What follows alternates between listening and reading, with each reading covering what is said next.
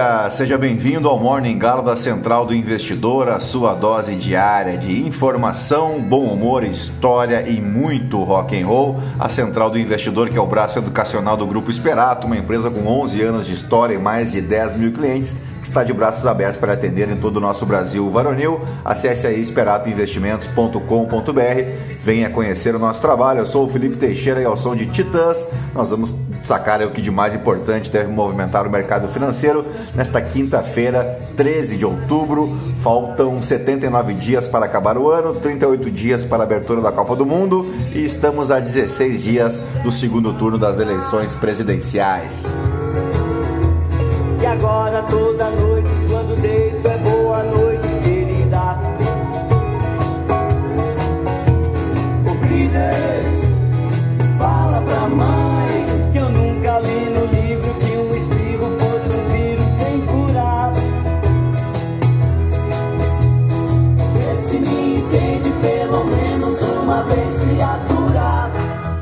Muito bem, são 4 horas e 46 minutos, uh, 18 graus aqui em Itapema. Hoje é Dia Mundial do Escritor, uma data que poucos se lembram de comemorar, mas é um dia muito importante para toda a humanidade. Desde os tempos mais antigos, muito do que conhecemos hoje só nos é conhecido justamente porque foi escrito por alguém, né? foi documentado por alguém, não é verdade? Escrever é a arte de transmitir o que pensa, o que se sente, o que se quer sentir e sobre a infinidade de coisas que ocorrem, mesmo que imperceptíveis ao nosso redor. O escritor muitas vezes é um observador do mundo presente, passado e futuro. Então hoje, além dos parabéns, o meu muito obrigado a todos os escritores de ontem, de hoje e de amanhã por nos dar a oportunidade de aprender mais sobre o mundo, sobre as ideias, sobre a natureza, sobre realidades distópicas, sobre Deus e sobre nós mesmos. E eu já prometi para uma porção de amigos e prometo a vocês também que um dia escreverei também o meu livro, mas antes eu preciso ficar rico, né, no que eu conto aí com a sua ajuda. Aqui no Brasil é Dia Nacional do fisioterapeuta e do terapeuta ocupacional. A fisioterapia é a área da saúde envolvida com o estudo, a prevenção e o tratamento de lesões no corpo humano decorrentes de traumas né, e doenças adquiridas ou doenças genéticas. O profissional dessa área é denominado de fisioterapeuta e deve ter formação acadêmica superior nesta área. O fisioterapeuta, portanto, possui uma atuação que vai além da reabilitação após acidentes e traumas, sendo essencial na prevenção de lesões graves e na promoção da saúde. E agora sim, depois de embevecer vocês com tanto conhecimento, vamos direto ao que interessa. Mas antes, se você gosta do conteúdo aqui da Central, nos ajude compartilhando com um amigo ou uma amiga para somar aí aos outros 11.930 ouvintes que não se misturam com a gentalha. Olha que legal. Estamos aí, portanto, a 70 ouvintes para batermos a marca de 12 mil. Tudo isso graças a vocês, né, que deram uma força nos últimos dias aumentaram o nosso número de ouvintes. Você pode me seguir também no Instagram, no Felipe_ST. E é isso aí, gentalha. Vamos operar!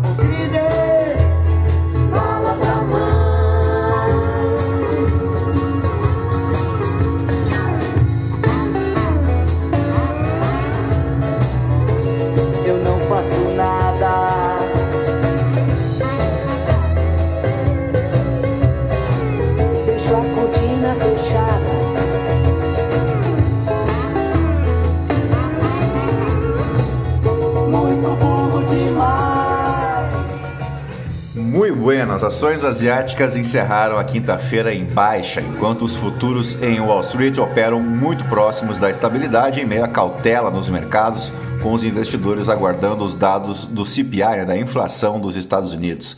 As ações caíram no Japão, na China, em Hong Kong e na Coreia do Sul, juntamente com os recém-abertos mercados europeus.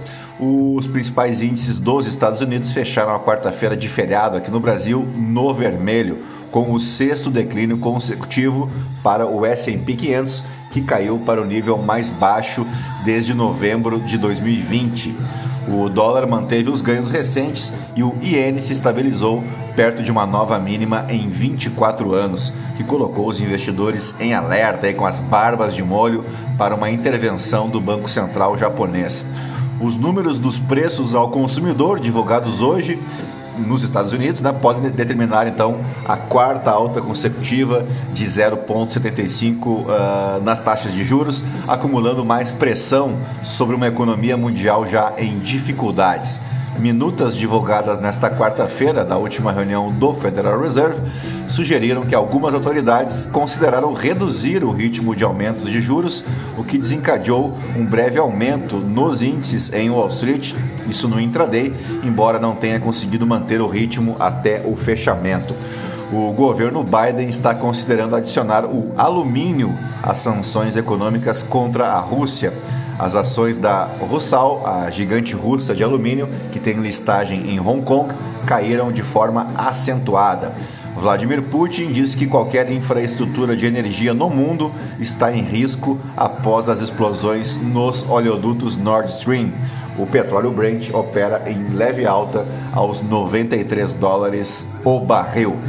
Por aqui, Paulo Guedes, ministro da Economia, rebateu as críticas que o governo brasileiro recebeu do Fundo Monetário Internacional, o glorioso FMI, sobre os gastos dispendidos com o auxílio emergencial durante a crise da pandemia de Covid-19. Abre aspas, tem de falar menos besteira, reagiu o titular da pasta. As informações são do UOL. Vamos abrir aspas e dar a fala completa aqui do ministro, o FMI tem de falar menos besteira e trabalhar um pouco mais para alertar os americanos, os europeus, né? Disse o ministro a jornalistas nesta quarta-feira, após participar de uma conferência do JP Morgan, que acontece em meio às reuniões anuais do próprio FMI e do Banco Mundial em Washington, nos Estados Unidos. Guedes diz ainda que, no lugar de, abre aspas, puxar orelha do Brasil, o FMI deveria alertar os Estados Unidos e a Europa que estão dormindo no volante. O ministro fez referência às dificuldades de crescimento econômico e inflação. Abre aspas pela última vez, eu não acho que o FMI está de má vontade com o Brasil, mas está errando tecnicamente, afirmou. O fundo reconhece que sem os pacotes de benefícios sociais, o Brasil teria vivido uma perda de renda maior, mas apontou que o programa poderia ser menor, com o custo 50% menor ao concedido, conforme o monitor fiscal da instituição que avalia a situação das contas públicas dos países membros. O auxílio foi pago entre 2020 e 2021, beneficiando 39,2 milhões de famílias. Uh as parcelas pagas à população mais vulnerável poderia ser 600 ou 1.200 reais. O valor mais alto era concedido a mulheres chefes de famílias sem renda. E dito isso, vamos agora às principais manchetes dos portais aí de notícia no Brasil e no mundo, e nós começamos pelo Estadão. Brasil tem 62 universidades entre as melhores do mundo, com USP à frente. Veja ranking. Universidade de São Paulo, Unicamp e URGS, além da Unifesp, são as mais bem colocadas em lista de consultoria britânica, que é referência no setor. Janones e apoiadores de Lula fazem ataques homofóbicos nas redes. PT silencia. Nicolas Bolos, Zambelli e Mourão. Veja o que pensam os congressistas mais votados em 2022. Eu vou repetir aqui os congressistas mais votados em 2022 para ver se vocês têm vergonha na cara. Vamos de novo, bem devagar. Nicolas Ferreira, Guilherme Bolos, Carla Zambelli e Hamilton Mourão. Meu Deus, né? Que gentalha! Bom, vamos adiante. Boto da Amazônia e onça do Pantanal. Veja a lista de espécies no país com risco de extinção. A Argentina cria o dólar Coldplay e o dólar luxo para tentar amenizar crise no câmbio. Novas modalidades têm o objetivo de evitar saída da moeda estrangeira. Ministra diz que afastou o governador de Alagoas para proteger patrimônio público, mas para os alagoenses aí, se não der vitória do candidato aqui do do glorioso como é que chama o nome do senhor lá, mas eh, Renan Calheiros, tem ainda o candidato do Arthur Lira, tá bom? Então não fiquem preocupados. Judoca israelense perde medalha no Mundial por amarrar o cabelo em tenda. Estoque de armas para a Ucrânia diminuiu ao IOTAN busca países para fazer novos envios. A Assembleia da ONU ordena que Rússia revogue anexações da Ucrânia. Uh, vamos agora para a Folha de São Paulo. Centro perde espaço para a direita nas assembleias legislativas. Esquerda também ampliou representação, mas tem a maior bancada em apenas quatro dos 27 estados. Eleitor que decidiu na última hora reavalia voto para presidente no segundo turno. Índice de popularidade digital mostra correlação entre rede social e voto. PT recebe informação de nova operação da Polícia Federal contra aliados de Lula e estuda medidas. Boulos e Nicolas fazem debate com bate-boca e pedido para baixar o tom. Os candidatos a deputado federal mais bem votados do país falaram na CNN. Bandeira do Brasil substitui material de campanha em Santa Catarina e vira selo de bolsonarismo. Onipresente em vitrines e sacadas, símbolo se tornou sinônimo de apoio ao presidente. Não se pode botar na balança apenas pandemia, diz Caiado sobre apoio a Bolsonaro. Governador de Goiás diz que relação com Lula não causaria intranquilidade. Coordenador de Haddad chama Tarcísio de arrogante por já nomear secretários. Aparecida tem alvoroço com Bolsonaro, recados de, de arcebispo e tensão eleitoral na Basílica. Imagens assim lamentáveis, né? Mas tudo, claro, tudo, tudo, tudo muito cristão, né? Em nome de Jesus, eu só queria saber que, que igreja que essa turma frequenta para que eu não passe nem na frente, né? Nem na porta. Bolsonarismo avança na eleição e ameaça a democracia, dizem pesquisadores. Lula critica abatimento dos mais ricos em imposto de renda e promete mudanças. Uh, vamos para o valor econômico. Guedes fica de fora de reunião com o governo da Ucrânia na sede do FMI em Washington. Reunião ministerial organizada pelo governo da Ucrânia, Banco Mundial e FMI, com líderes de organismos internacionais e ministros de vários países, foi o encontro mais importante do dia em Washington. Perda da biodiversidade é alarmante e acende código vermelho para a humanidade. Biden, próxima década será decisiva para os Estados Unidos na disputa com a China, mas isso até o meu cachorro sabe, né? Arcebispo de Aparecida fala sobre eleição e diz que é preciso vencer o ódio. Meninas adolescentes são as mártires dos protestos no Irã. Uh, confira os serviços que mais subiram de preço em um ano. Venezuelanos na Flórida aplicam um golpe milionário. Produtores rurais têm medo de revelar voto em Lula, diz o empresário do agro. Carlos Ernesto Augustin, o Tete, é articulador da campanha do petista no estado. Fundador do Easy Taxi organiza encontro com Bolsonaro nesta quinta-feira. Vice de Zema, Paulo Brandt, declara apoio a Lula no segundo turno. Google persegue Amazon e Microsoft na nuvem com tecnologia de inteligência artificial. FDA autoriza vacina contra a Covid da Pfizer BioNTech e da Moderna em crianças até 5 e 6 anos. Vamos de O Globo agora.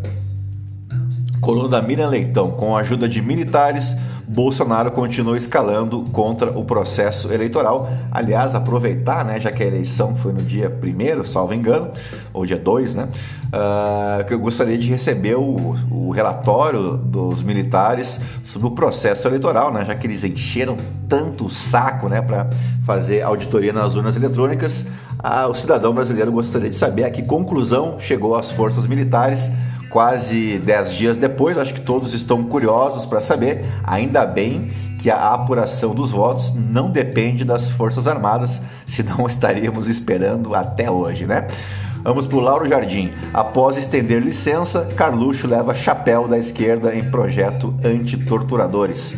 Coluna da Malu Gaspar. Decisão que afastou o governador de Alagoas causa mal-estar no STJ, que discute caso amanhã. Coluna da Bela Megalha, as razões do otimismo da campanha de Lula sobre o próximo debate com Bolsonaro. Lula e Bolsonaro fogem de detalhar programas sobre economia e combate à corrupção. Deve ser porque eles não têm nenhum programa sobre a economia e sobre o combate à corrupção. Campanha de Lula substitui vermelho pela cor branca na tentativa de reduzir rejeição. É, quem tem, tem medo, né? Bolsonaro vai manter Guedes, um dos melhores do mundo.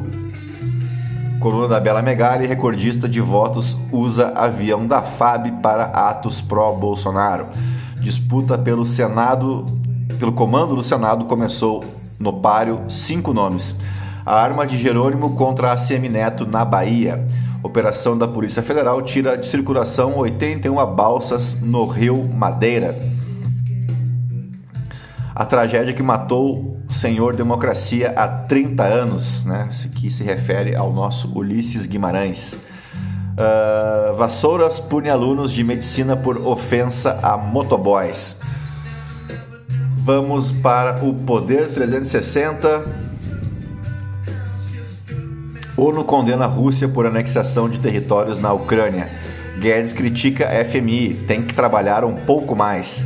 TSE manda Bolsonaro suspender vídeo em que chama Lula de ladrão. G7 pede a países que aumentem produção de petróleo. Bolsonaro rebate a associação ao canibalismo. Não tem cabimento. Estados Unidos terão década decisiva nas relações com a China, diz Biden.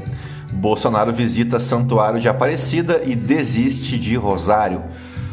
Uh, poder data, votos válidos no segundo turno. Lula tem 52% e Bolsonaro 48%.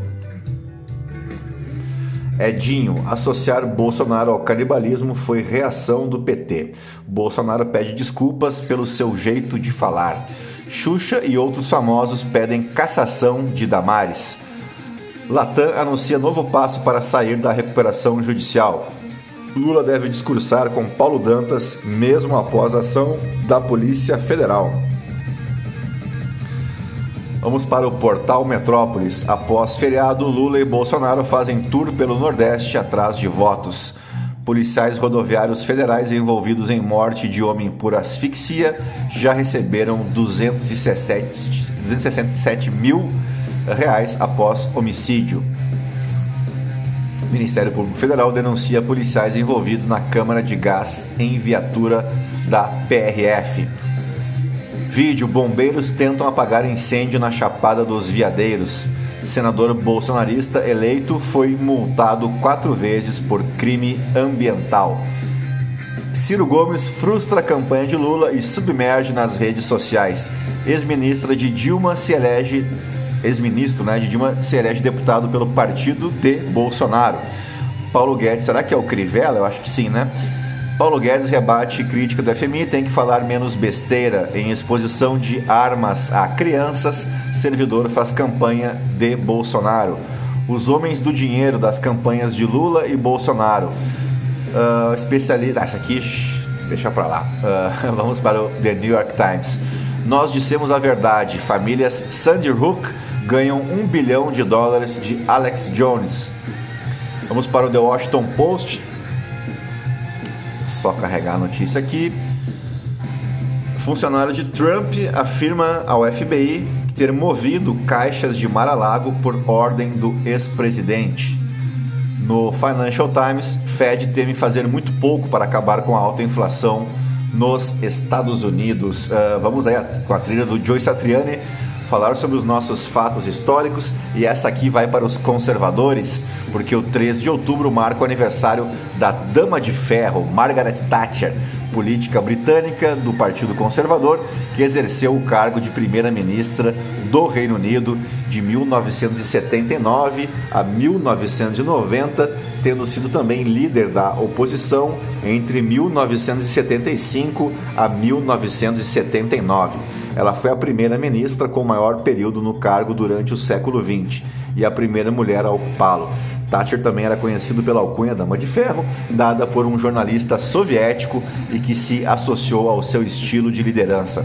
Como primeira-ministra, ela implementou políticas que passaram a, a, ser reconhecidas como o Thatcherismo. Ela é graduada em Química pela Somerville College, Universidade de Oxford, e foi eleita para a Câmara dos Comuns pelo distrito de Finchley em 1959. O primeiro-ministro Edward Heath nomeou a, sua secretária de Estado por educação, para Educação e Ciência em seu governo. E em 1975, Thatcher derrotou Heath na eleição pela liderança do Partido Conservador, tornando-se líder da oposição, bem como a primeira mulher a liderar um grande partido político no Reino Unido. E após vencer as eleições de 79, foi empossada então como primeira-ministra. Ela introduziu uma série de iniciativas políticas e econômicas destinadas a reverter o alto desemprego e as dificuldades do país na sequência de uma recessão em tempos de Guerra Fria. Sua filosofia política e suas políticas econômicas enfatizaram a desregulamentação Uh, mercados de trabalho mais flexíveis, a privatização de empresas estatais e a redução do poder e influência dos sindicatos. A popularidade de Thatcher durante seus primeiros anos no cargo diminuiu em meio à recessão e ao aumento do desemprego, até a vitória na Guerra das Malvinas em 1982 e a recuperação da economia que fizeram seu apoio popular ressurgir e ser decisivo né, para sua reeleição em 1983. Em 1984, ela inclusive sobreviveu a uma tentativa de assassinato e foi reeleita em 87. Em novembro de 1990, após sua liderança no Partido Conservador ser desafiada, ela renunciou como primeiro-ministra. Depois de se retirar da Câmara dos Comuns em 92, ela recebeu o título vitalício como Baronesa Thatcher, um título que lhe garantiu um assento da Câmara dos Lordes. Em 2013, ela morreu vitimada por um acidente vascular cerebral aos 87 anos.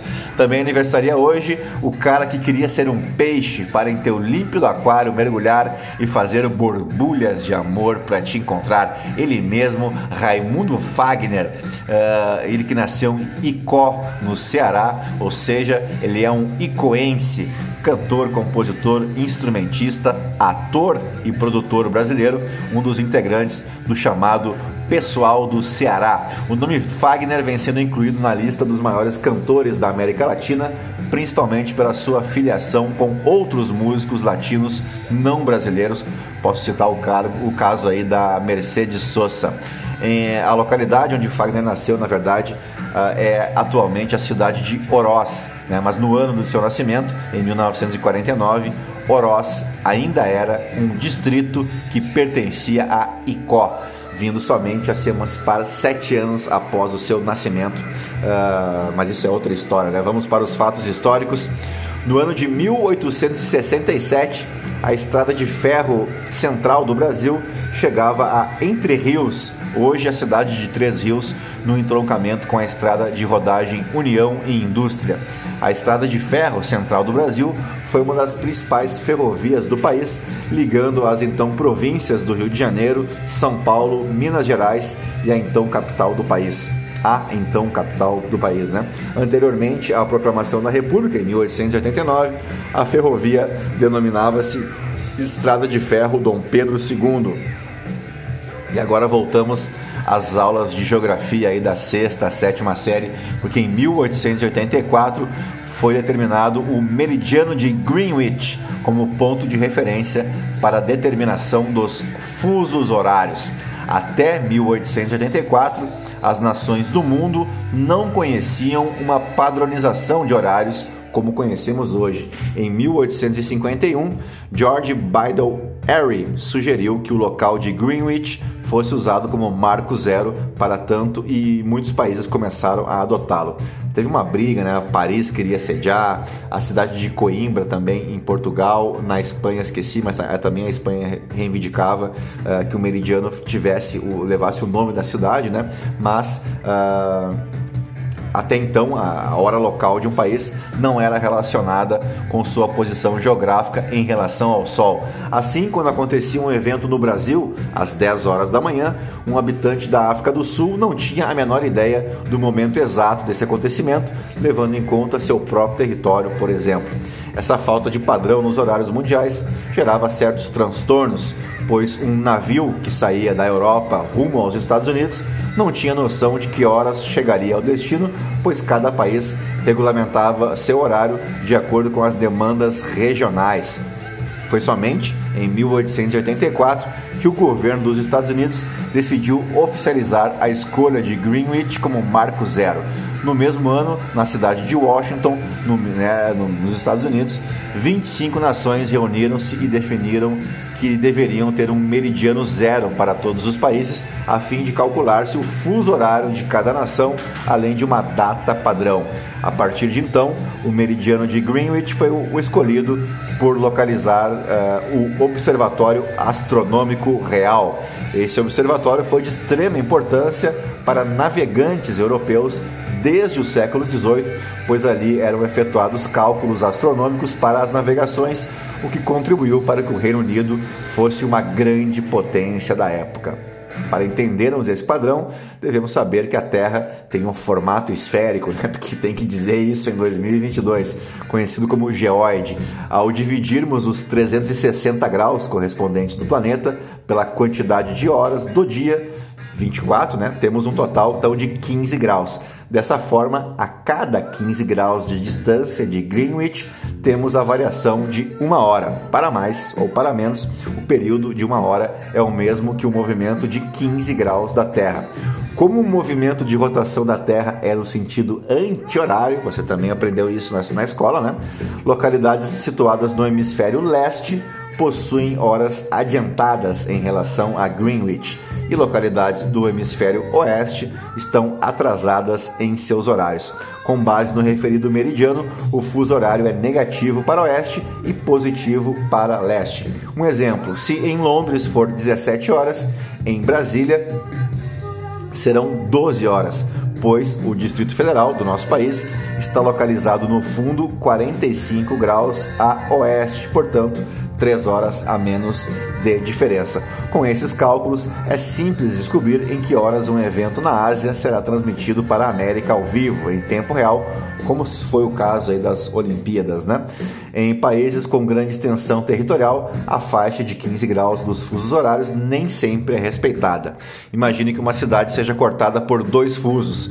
Sugeriria, claro, um transtorno local expressivo, com uma hora de diferença para cada lado. E dessa forma, muitos governos estendem as faixas até as suas fronteiras ou para lugares pouco habitáveis para a gente ter um padrão aí de horário.